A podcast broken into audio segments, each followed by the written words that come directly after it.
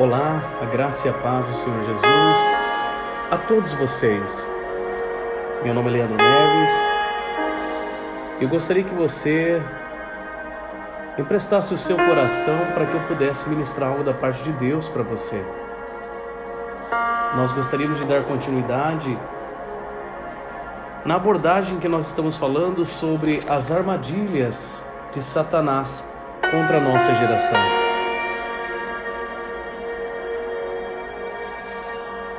Hoje eu quero compartilhar com você a história de José. Provavelmente, acredito eu, que você já tenha ouvido essa história. História essa que não inicia-se com, um, com um início muito bom, mas termina da forma que você já conhece. Esta é uma história, na verdade, muito inspiradora para nós. Inspiradora porque quando você conhece o final, você sabe que Deus é poderoso. Só que muitas vezes nós deixamos de perceber a importância do processo. Mas não foi assim que José passou por tudo isso. Parecia que na verdade ele jamais veria seu pai novamente. Nem veria talvez o sonho que Deus lhe havia dado se cumprir. Ele era como escravo em uma nação estrangeira. Ele não podia nem sequer sair do Egito. Ele era propriedade de outro homem. E era uma propriedade toda a vida. O que mais eu quero enfatizar nesse início é que José era peregrino. Ele era um estrangeiro. Sabe, em Hebreus, no capítulo 11, de verso 13, diz assim: Todos estes viveram pela fé. Preste atenção. Todos estes viveram pela fé. E morreram sem receber o que tinha sido prometido. Viram-no de longe e de longe o saudaram, reconhecendo que eram estrangeiros e peregrinos na terra. O que mais me chama atenção nesse versículo é que todos esses viveram pela fé. Fé é você viver acreditando sem ver. Fé é você fechar os olhos e ter certeza que a luz está clareando os teus passos. Fé é você não poder ver o rio, muito menos o mar, e entender que você é capaz de nadar. Isso é fé. Sabe, José foi vendido a um homem chamado Potifar, um oficial de Faraó, um capitão da guarda. Ele serviu esse homem por mais ou menos 10 anos, servindo um homem há 10 anos. Ele nunca ouviu falar de sua família no tempo que ele serviu. Ele sabia que seu pai acreditava que ele possivelmente estivesse morto. A vida deles possivelmente havia prosseguido sem ele. José não tinha esperança de ser resgatado pelo seu pai, porque a vida seguiu e já se passaram dez anos. E quando você passa tempo demais fora do ambiente no qual você foi girado, você esquece das promessas que Deus tem para você. Sabe, você está me ouvindo nessa noite. E talvez você, por ter se escondido ou quem sabe afastado de Deus por muito tempo, você já não se lembra mais das promessas de Deus, mas elas estão aí. Elas estão com você e Ele jamais lhe abandonará.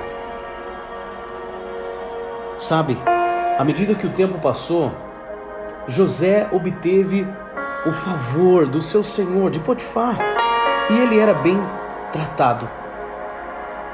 Deixa eu dizer algo para você. Deus nunca esqueceu e esquecerá de ti. Olha ao seu redor. Quantas pessoas Deus não levantou para cuidar de você? Quantas circunstâncias, ambientes e ocasiões Deus tem preparado para cuidar de você e você diz que Ele não olha para você e não se lembra de você?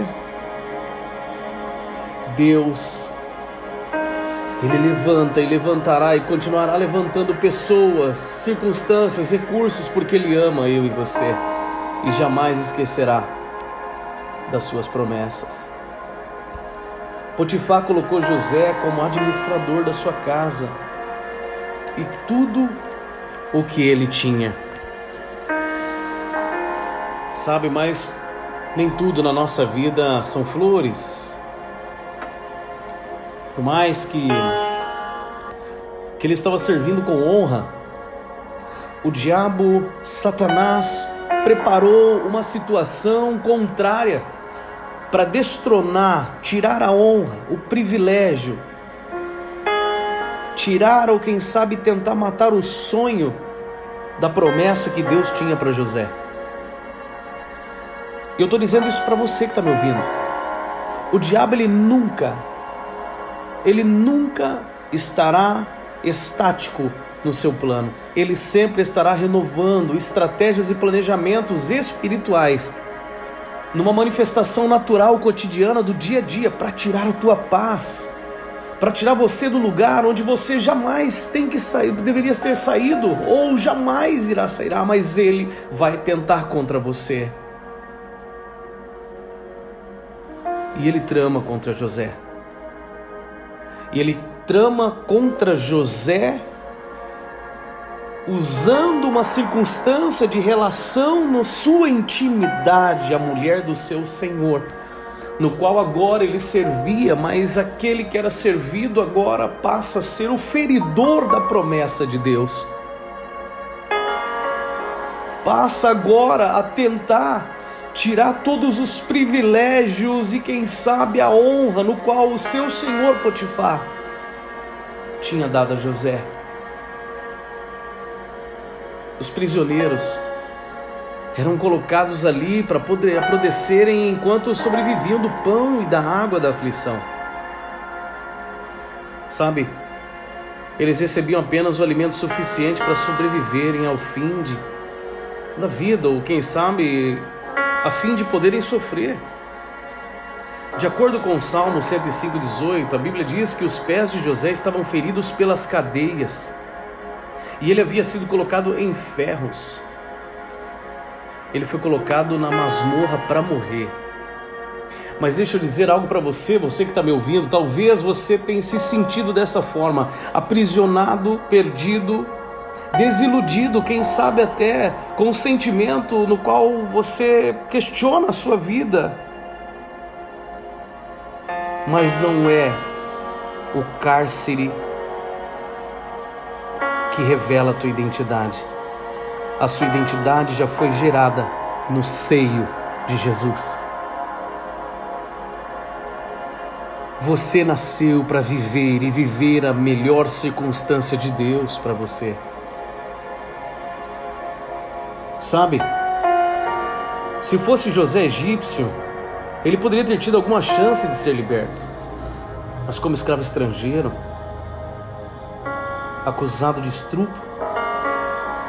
Ele tinha pouca ou quem sabe nenhuma chance. Nenhuma chance. As coisas não podiam piorar mais. José havia descido o máximo que uma pessoa podia descer sem estar morta.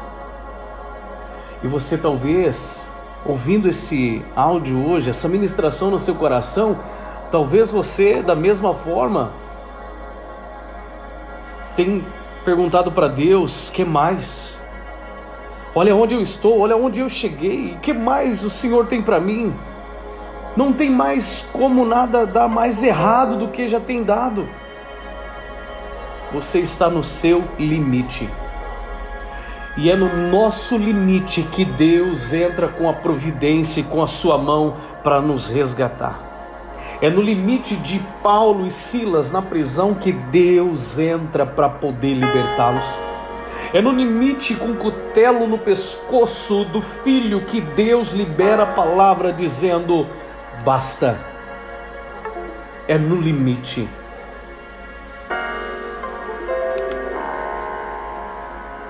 Você consegue ouvir os pensamentos dele nas trevas úmidas daquela masmorra? Talvez José estaria talvez falando, dizendo: Eu servi ao meu mestre com sinceridade, integridade, por mais de dez anos. Sou mais fiel que a sua própria esposa. Permaneci leal a Deus e a Ele, fugindo diariamente da imoralidade sexual. E às vezes ele talvez questionou a Deus qual é a minha recompensa, um calabouço. É isso que eu mereço. Parece que quanto mais tento fazer o que é certo, mais as coisas pioram. Como Deus pode permitir isso? Imagine. E eu estou falando para mim e para você, às vezes você tem tentado mudar a situação do contexto da tua realidade de vida espiritual, prática, mas as coisas elas não têm acontecido da forma que você realmente gostaria que acontecesse, mas isso não quer dizer que Deus não está trabalhando e forjando a sua vida. Será que meus irmãos podem roubar até a promessa que me foi dada por Deus? Por que esse poderoso Deus de aliança não interveio em meu favor? Por que permitiu que isso acontecesse?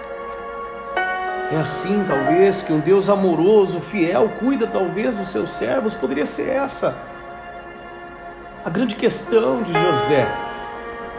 Deixa eu dizer algo para você. No momento da nossa aflição, nós questionamos e Deus, Ele não se importa que você questione, desde que você questione com o seu coração totalmente voltado em fé. Sabe, no Salmo 42, de verso 5, o salmista Davi ele começa a dar uma voz de comando aos pensamentos, às intenções que eram liberadas sobre a tua mente. O salmista Davi, com um posicionamento espiritual, declara em autoridade, colocando a alma dele no lugar dele, no lugar dela. Ele diz dizendo: Por que você está assim tão triste, ó minha alma? Por que está assim tão perturbada dentro de mim? Ponha a sua esperança em Deus, pois ainda o louvarei. Ele é o meu Salvador e o meu Deus. Sabe, José havia tido uma liberdade muito limitada em sua vida, mas ainda tinha o direito de escolher como reagir a tudo o que lhe havia acontecido. Será que ele passaria a ficar ofendido e amargurado com seus irmãos e finalmente até mesmo com Deus?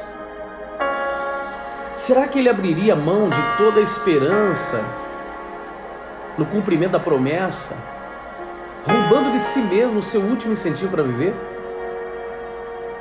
A promessa de Deus está muito mais além do que as tribulações deste lugar.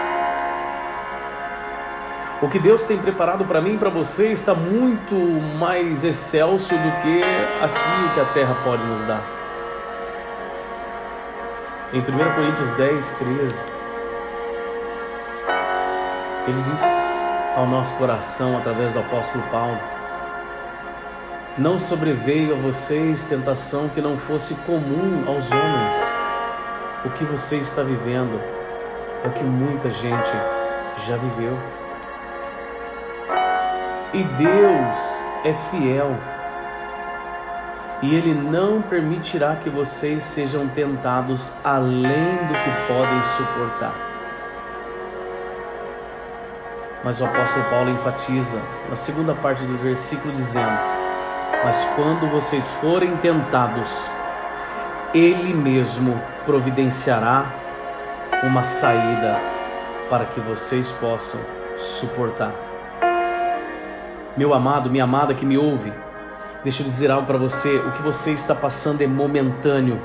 E se você está passando é porque Deus sabe que você pode suportar o que você está passando. Deus, Ele dará o escape para mim e para você, para que nós possamos sobressair em fé, em glória dessa situação.